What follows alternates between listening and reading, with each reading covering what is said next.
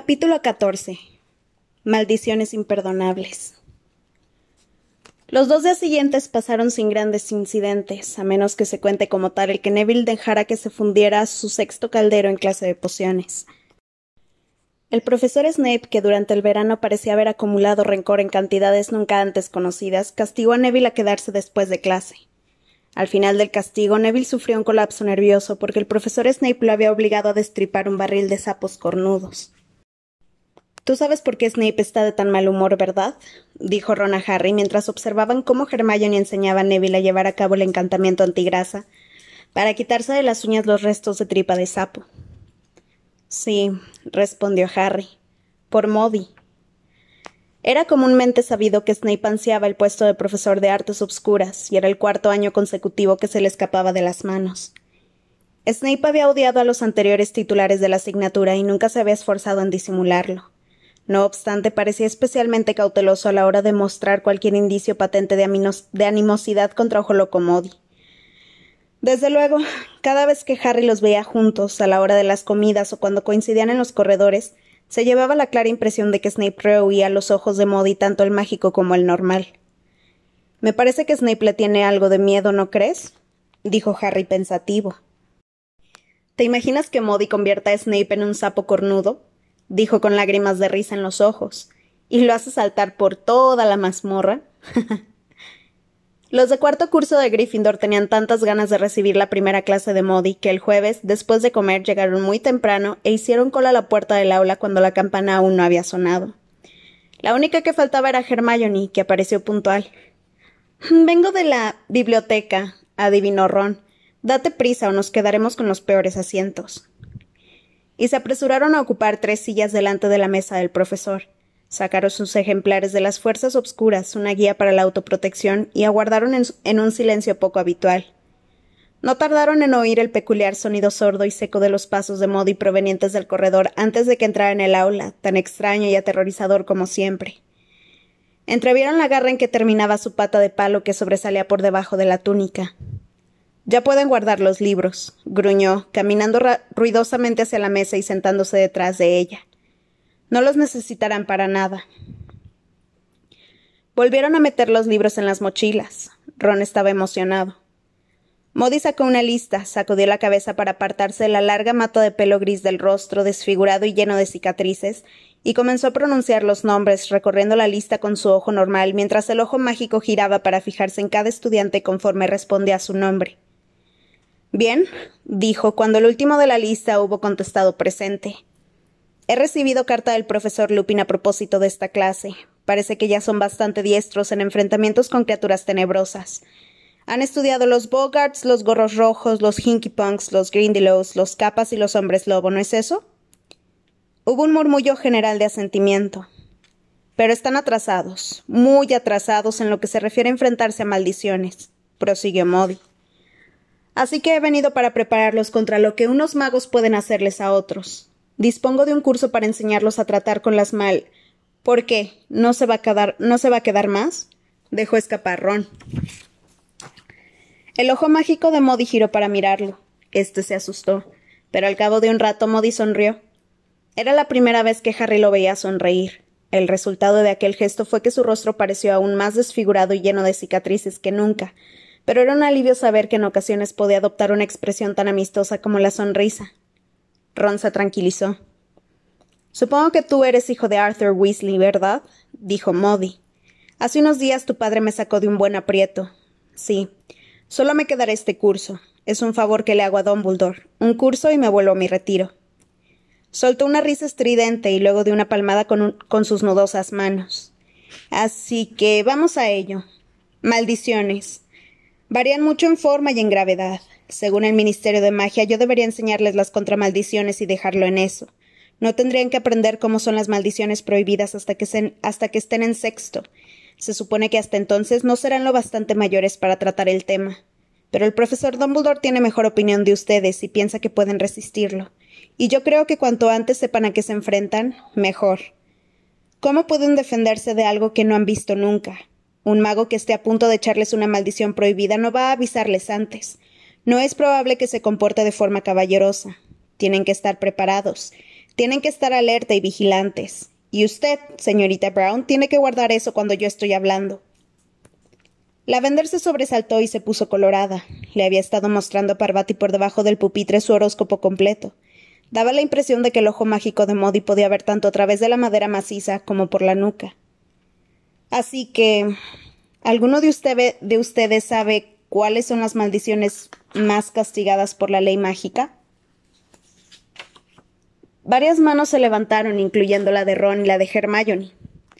Modi señaló a Ron, aunque su ojo mágico seguía fijo en la vender. Eh, dijo Ron titubeando. Mi padre me ha hablado de una. Se llama Maldición Imperius o algo así. Así es, aprobó Modi. Tu padre la conoce bien. En otro tiempo la maldición Imperius le dio al ministerio muchos problemas. Modi se levantó con cierta dificultad sobre sus disparejos pies, abrió el cajón de la mesa y sacó de él un tarro de cristal. Dentro correteaban tres arañas grandes y negras. Harry notó que Ron a su lado se echaba un poco hacia atrás. Ron le tenía fobia a las arañas. Modi metió la mano en el tarro, tomó una de las arañas y se la puso sobre la palma para que todos la pudieran ver. Luego apuntó hacia ella la varita mágica y murmuró entre dientes Imperio. La araña se descolgó de la mano de Modi por un fino y sedoso hilo y empezó a balancearse de atrás hacia adelante como si estuviera en un trapecio.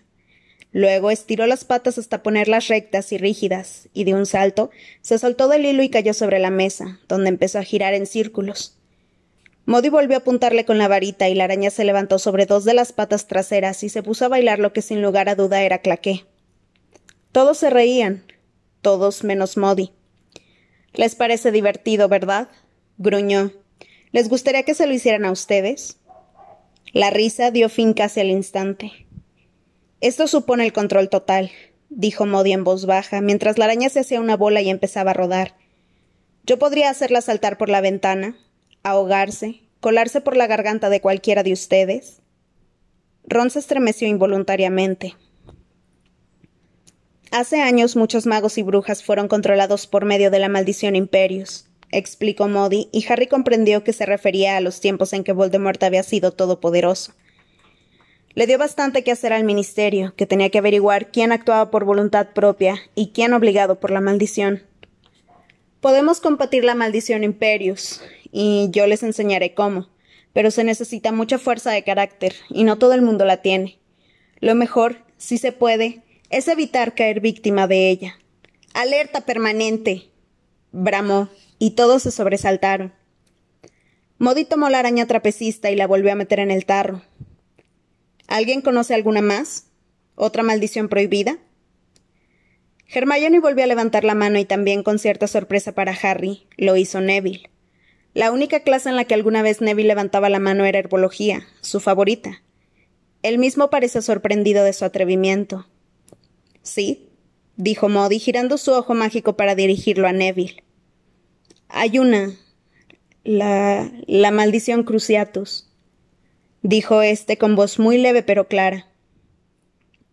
Modi miró a Neville fijamente, aquella vez con los dos ojos. ¿Tú te llamas Longbottom? Preguntó, bajando rápidamente el ojo mágico para consultar la lista. Neville asintió, nerviosamente con la cabeza, pero Modi no hizo más preguntas. Se volvió a la clase en general y alcanzó el tarro para tomar la siguiente araña y ponerla sobre la mesa, donde permaneció quieta, aparentemente demasiado asustada para moverse.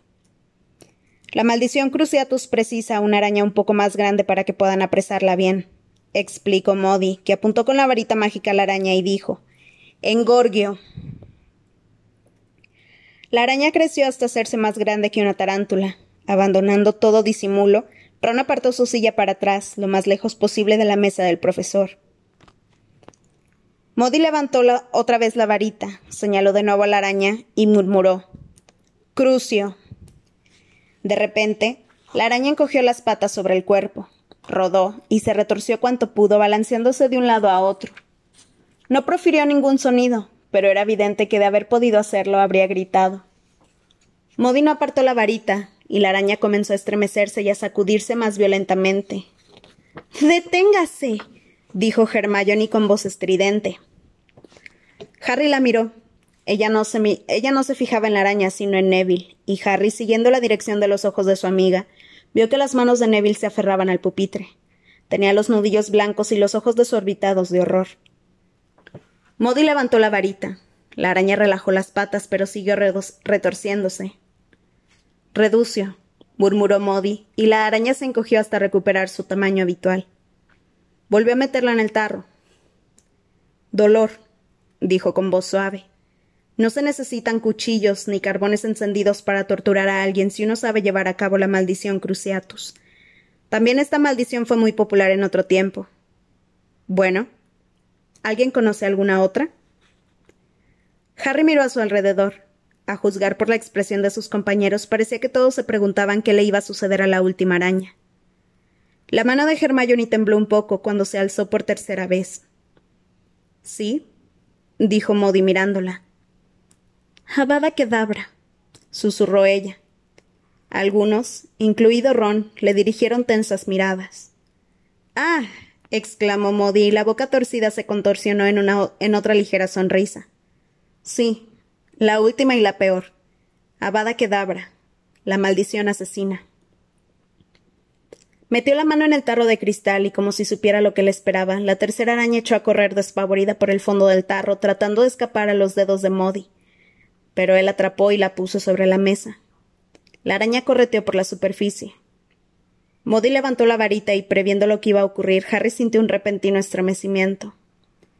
Abada Kedabra, gritó Modi. Hubo un cegador destello de luz verde y un ruido como de torrente, como si algo vasto e invisible planeara por el aire. Al instante la araña se desplomó patas arriba, sin ninguna herida, pero indudablemente muerta. Algunas de las arañas algunas de las alumnas profirieron gritos ahogados. Ron se había echado para atrás y casi se cae del asiento cuando la araña rodó hacia él. Modi barrió con una mano la araña muerta y la dejó caer al suelto, al suelo. No es agradable, dijo con calma ni placentero, y no hay contramaldición, no hay manera de interceptarla. Solo se sabe de una persona que haya sobrevivido a esta maldición, y está sentada delante de mí. Harry sintió su cara enrojecer cuando los ojos de Modi, ambos ojos, se, se clavaron en los suyos. Se dio cuenta de que también los observaban todos los demás. Harry miró la limpia pizarra como si se sintiera fascinado por ella, pero no veía nada en absoluto. De manera que así habían muerto sus padres, exactamente igual que esa araña. También habían resultado sus cuerpos intactos, sin herida ni marca visible alguna. Habían visto el resplandor de luz verde y oído el torrente de muerte acercándose velozmente antes de que la vida les fuera arrancada. Harry se había imaginado la muerte de sus padres una y otra vez durante los últimos tres años, desde que se había enterado de que los había desde que se había enterado que los habían asesinado, desde que había averiguado lo sucedido aquella noche que Colagusano los había traicionado revelando su paradero a Voldemort, el cual, los, el cual los había ido a buscar a la casa de campo, que Voldemort había matado en primer lugar a su padre, que James Potter había intentado enfrentarse a él mientras le gritaba a su mujer que tomara a Harry y echaran a correr, y que Voldemort había ido luego hacia Lily Potter y le había ordenado hacerse un lado para matar a Harry, que ella le había rogado que la matara a ella y no al niño, y se había negado a dejar de servir de escudo a su hijo, y que de aquella manera Voldemort la había matado a ella también, antes de dirigir la varita contra Harry. Harry estaba al tanto de aquellos detalles porque había oído las voces de sus padres al enfrentarse con los dementores el curso anterior, porque esa era la terrible arma de los dementores, obligar a su víctima a revivir los peores recuerdos de su vida y ahogarla impotente en su propia desesperación. Modi había vuelto a hablar, desde la distancia, según le parecía a Harry. Haciendo un gran esfuerzo volvió al presente y escuchó lo que decía el profesor. La maldición asesina es una maldición que solo puede llevar a cabo un mago muy poderoso. Podrían sacar las varitas mágicas todos ustedes y apuntarme con ellas y decir las palabras, y dudo que entre todos consiguieran siquiera hacerme sangrar la nariz. Pero eso no importa porque no les voy a enseñar a llevar a cabo esa maldición. Ahora bien, si no existe una contramaldición para Avada Kedavra, ¿por qué se las he mostrado? Pues porque tienen que saber, tienen que conocer lo peor. Ninguno de ustedes querrá hallarse en una situación en que tenga que enfrentarse a ella. Bramó, y toda la clase volvió a sobresaltarse. Veamos. Esas tres maldiciones, Avada Kedavra, Cruciatus e Imperius, Son conocidas como las maldiciones imperdonables. El uso de cualquiera de ellas contra un ser humano está castigado con cadena perpetua en Azkaban. Quiero prevenirlos, quiero enseñarles a combatirlas. Tienen que prepararse, tienen que armarse contra ellas. Pero por encima de todo deben practicar la alerta permanente e incesante. Saquen las plumas y copien lo siguiente. Se pasaron lo que quedaba de clase tomando apuntes sobre cada una de las maldiciones imperdonables. Nadie habló hasta que sonó la campana. Pero cuando Modi dio por terminada la lección y ellos hubieron salido del aula, todos empezaron a hablar inconteniblemente. La mayoría comentaba cosas sobre las maldiciones en un tono de respeto y temor. ¿Vieron cómo se retorcía? Y cuando la mató, simplemente así. Hablaban sobre la clase, pensó Harry, como si hubiera sido un espectáculo teatral, pero para él no había resultado divertida, y a juzgar por las apariencias tampoco para Hermione. Dense prisa, les dijo muy tensa a Harry y a Ron. ¿No vuelves a la condenada biblioteca? preguntó Ron. No, replicó Hermione señalando un pasillo lateral. Es Neville. Neville se hallaba de pie, solo en mitad del pasillo, dirigiendo al muro de piedra que tenía dirigiendo al muro de piedra que tenía delante la misma mirada horrorizada con que había seguido a Modi durante la demostración de la maldición Cruciatus. ¿Neville? lo llamó Hermione con suavidad. Neville la miró. Ah. Hola. respondió con una voz mucho más aguda de lo usual. Qué clase tan interesante, ¿verdad? Me pregunto qué habrá para cenar porque. porque me muero de hambre. ¿Ustedes no? Neville, ¿estás bien? Le preguntó Hermione. Sí, sí, sí, sí, claro que estoy bien, farfulló Neville atropelladamente con la voz demasiado aguda. Una cena muy interesante. Quiero decir, clase interesante. ¿Qué habrá para cenar? Ron le dirigió a Harry una mirada asustada. Neville, ¿qué sucede? Oyeron tras ellos un retumbar sordo y seco, y al volverse vieron que el profesor Modi avanzaba hacia allí cojeando. Los cuatro se quedaron en silencio, mirándolo con aprensión, pero cuando Modi habló lo hizo con un gruñido mucho más suave que el que le habían oído hasta aquel momento. No te preocupes, hijo, le dijo a Neville. ¿Por qué no me acompañas a mi despacho? Ven, tomaremos una taza de té. Neville pareció aterrorizarse aún más ante la perspectiva de tomarse un té con Modi. Ni se movió, ni habló. Modi dirigió hacia Harry su ojo mágico. ¿Tú estás bien, verdad, Potter? Sí, contestó Harry en tono casi desafiante. El ojo azul de Modi vibró levemente en su cuenca al escudriñar a Harry. Luego dijo Tienen que saber. Puede parecer duro, pero tienen que saber. No sirve de nada hacer como que. Bueno, vamos, Longbottom. Tengo algunos libros que podrían interesarte. Neville miró a sus amigos de forma implorante, pero ninguno dijo nada, así que no tuvo más remedio que dejarse arrastrar por Modi, que le había puesto en el hombro una de sus nudosas manos. ¿Pero qué pasaba? preguntó Ron observando a Neville y Modi doblar la esquina. No lo sé, repuso Hermione pensativa. Vaya clase, ¿eh? comentó Ron mientras emprendían el camino hacia el gran comedor. Fred y George tenían razón. Este Modi sabe de qué va la cosa, ¿verdad? Cuando hizo la maldición a Kedabra, ¿te fijaste en cómo murió la araña? ¿Cómo estiró la pata?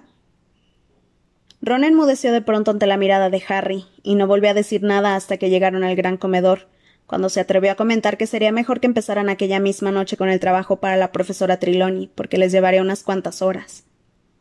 Hermione no participó en la conversación de Harry y Ron durante la cena, sino que comió a toda prisa para volver a la biblioteca. Harry y Ron fueron hacia la torre de Gryffindor, y Harry, que no había pensado en otra cosa durante toda la cena, volvió al tema de las maldiciones imperdonables. ¿No se meterán en un aprieto Modi y Dumbledore si el ministerio se entera de que hemos visto las maldiciones? preguntó Harry cuando se acercaban a la señora gorda. Mm, sí, seguramente, contestó Ron. Pero Dumbledore siempre ha hecho las cosas a su manera, ¿no? Y me parece que Modi se ha estado metiendo en problemas desde hace años. Primero ataca y luego pregunta. Fíjate en lo, fíjate en lo de los contenedores de basura. La señora gorda se hizo a un lado para dejarles paso, y ellos entraron a la sala común de Gryffindor, que estaba muy animada y llena de gente. Entonces, ¿nos ponemos a hacerlo de adivinación? propuso Harry. Deberíamos, respondió Ron refunfuñando. Fueron por los libros y los mapas al dormitorio y encontraron a Neville allí solo, sentado en la cama leyendo. Parecía mucho más tranquilo que al final de la clase de Modi, aunque todavía no estuviera del todo normal. Tenía los ojos enrojecidos. ¿Estás bien, Neville? le preguntó Harry. Sí, sí, respondió Neville.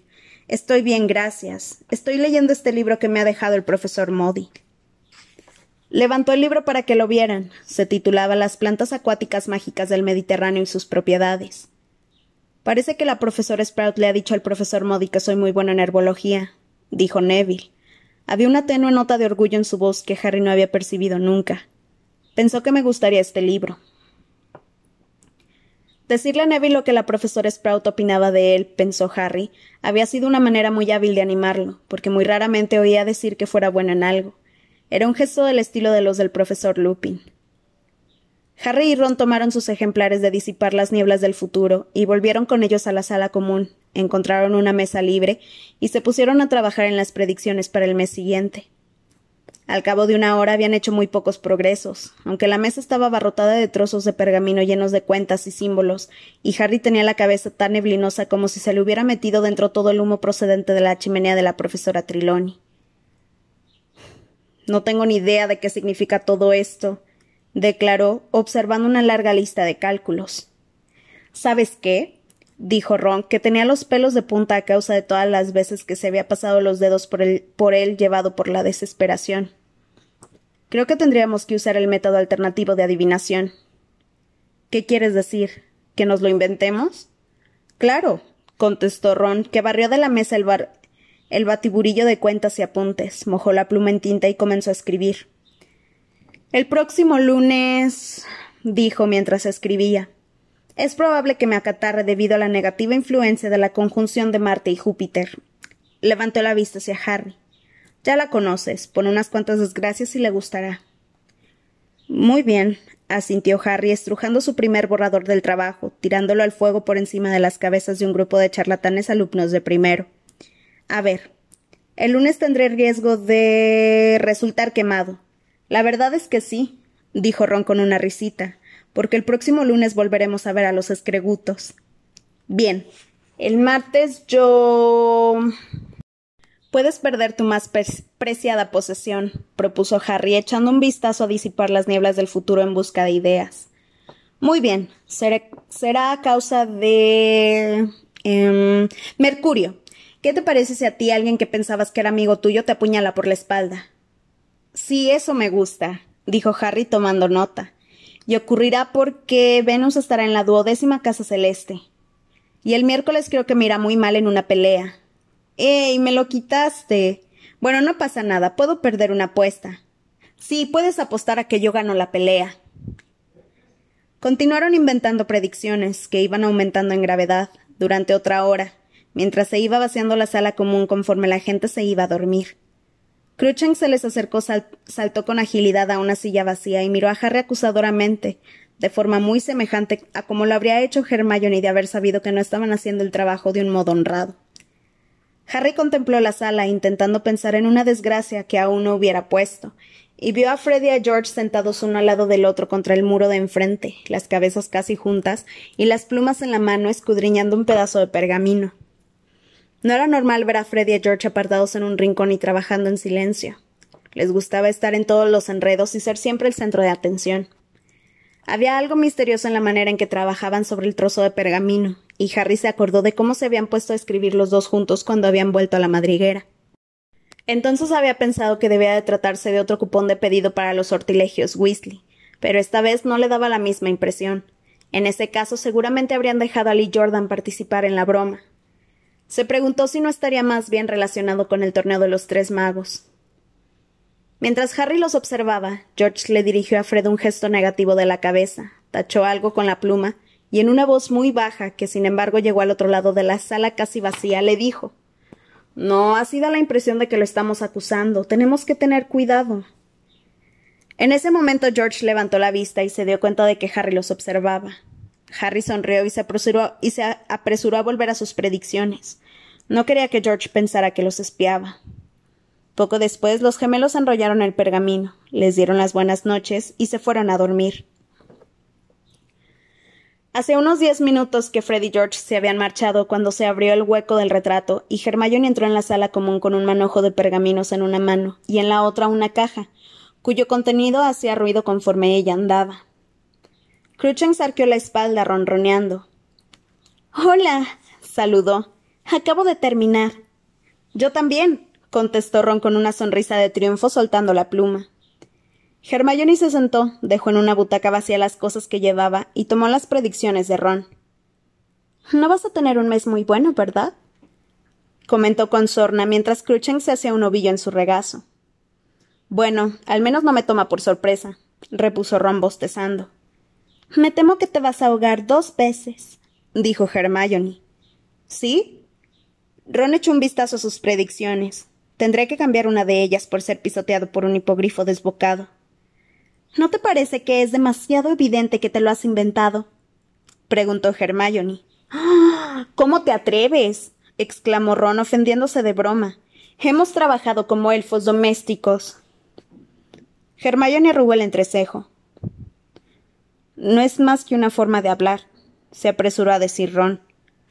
Harry dejó también la pluma. Acababa de predecir su propia muerte por decapitación. ¿Qué hay en la caja? inquirió señalando hacia ella. Es curioso que me lo preguntes, dijo Hermione dirigiéndole a Ron una, una mirada desagradable. Levantó la tapa y les mostró el contenido. Dentro había unas cincuenta insignias de diferentes colores, pero todas con las mismas letras. P-E-D-D-O. ¿Pedo? leyó Harry tomando una insignia y mirándola. ¿Qué es esto? No es pedo, repuso Hermione algo molesta. Es P-E-D-D-O, Plataforma Élfica de Defensa de los Derechos Obreros. No había oído hablar de eso en mi vida, se extrañó Ron. Por supuesto que no, replicó Hermione con énfasis. Acabo de fundarla. ¿De verdad? Dijo Ron sorprendido. ¿Con cuántos miembros cuenta? Bueno, si ustedes se afilian serán tres, respondió Hermione. ¿Y crees que queremos ir por ahí con unas insignias en las que pone pedo? dijo Ron. P-E-D-D-O, lo corrigió Hermione enfadada. Iba a poner detengamos el vergonzante apuso de, nuestros de nuestras compañeras las criaturas mágicas y exijamos el cambio de su situación legal, pero no cabía. Así que ese es el encabezamiento de nuestro manifiesto. Blandió ante ellos el manojo de pergaminos. He estado documentándome en la biblioteca. La esclavitud de los elfos se remonta varios siglos atrás. No comprendo cómo nadie ha hecho nada hasta ahora. Hermione, métetelo en la cabeza, la interrumpió Ron. A ellos les gusta, les gusta la esclavitud. Nuestro objetivo a corto plazo, siguió Hermione hablando aún más alto que Ron y actuando como si no hubiera oído una palabra, es lograr para los elfos domésticos un salario digno y unas condiciones laborales justas. Los objetivos a largo plazo incluyen el cambio de la legislación sobre el uso de la varita mágica y conseguir que haya un representante elfo en el Departamento de Regulación y Control de las Criaturas Mágicas. ¿Y cómo se supone que lograremos todo eso? preguntó Harry. Comenzaremos buscando afiliados, explicó Hermione muy contenta. Piensa que puede estar bien pedir como cuota de afiliación dos ciclos, que darán derecho a una insignia, y podemos destinar los beneficios a elaborar panfletos para nuestra campaña. Tú serás el tesorero, Ron. Tengo arriba una alcancía de lata para ti. ¿Y tú, Harry? Serás el secretario, así que quizá quieras escribir ahora algo de lo que estoy diciendo como testimonio de, nuestra primera sesión. Hubo una pausa en la que Hermione le sonrió satisfecha, y Harry permaneció callado, dividido entre la exasperación que le provocaba Hermione y la diversión que le causaba la cara de Ron, el cual parecía hallarse en un estado de aturdimiento. El silencio fue roto por un leve golpeteo en la ventana. Harry miró hacia allí e iluminada por la luz de la luna vio una lechuza blanca posada en el alféizar. Hedwig gritó y se levantó de un salto para ir al otro lado de la sala común a abrir la ventana. Hedwig entró, cruzó la sala volando y se posó en la mesa sobre las predicciones de Harry. Ya era hora, exclamó Harry, yendo a prisa tras ella. Trae la respuesta, dijo Ron nervioso, señalando el mugriento trozo de pergamino que Hedwig llevaba atado a la pata. Harry se dio prisa en desatarlo y se sentó para leerlo. Una vez desprendida de su carga, Hedwig aleteó hasta posarse en una de sus rodillas, ululando suavemente. ¿Qué dice? preguntó Hermione con impaciencia. La carta era muy corta y parecía escrita con mucha premura. Harry la leyó en voz alta. Harry, salgo ahora mismo hacia el norte. Esta noticia de que tu cicatriz te ha dolido se suma a una serie de extraños rumores que me han llegado hasta aquí.